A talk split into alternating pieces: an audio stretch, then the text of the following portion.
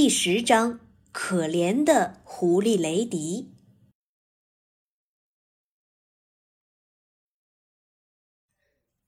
彼得兔和土拨鼠强尼偷偷爬上山，朝着雷迪家溜去。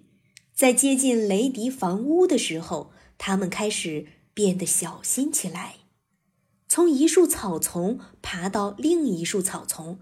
从一处灌木丛溜到另一处灌木丛，他们还时不时地停下来四处观望，支起耳朵聆听周围的动静。土拨鼠强尼不怕狐狸雷迪，有一次他还鞭打了雷迪一顿，但是他害怕老狐狸格瑞尼。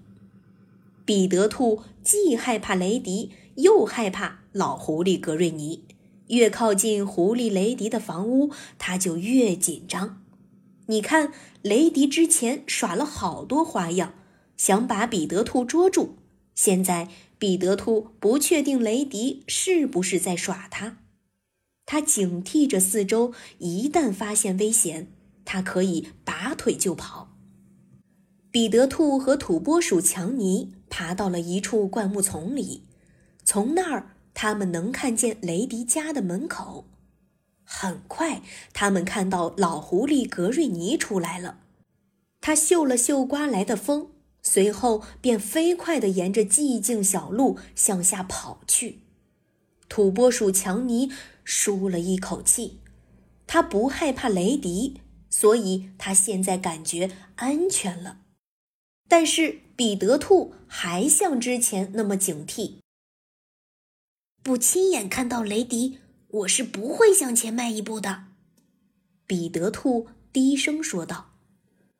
这时，土拨鼠强尼突然将一只手放到嘴边，又用另一只手指了指前面。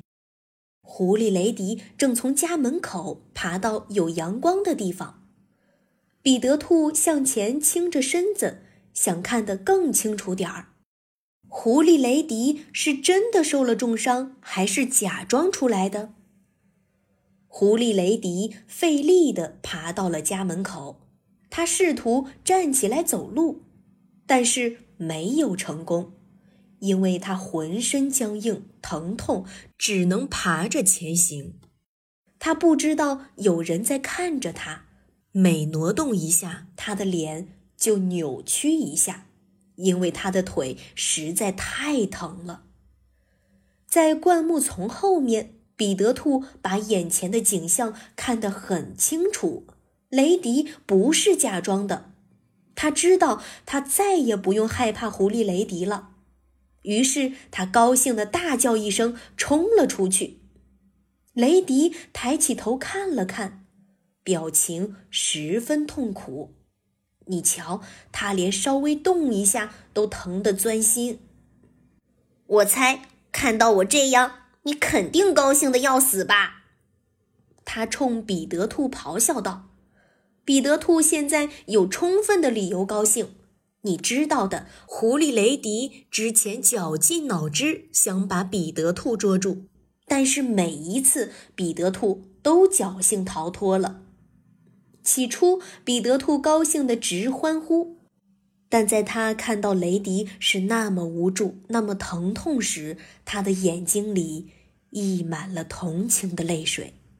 他完全忘记了狐狸雷迪对自己的威胁，忘记雷迪之前如何捉弄他。是的，他完全忘记雷迪之前的卑鄙行为了。可怜的狐狸雷迪。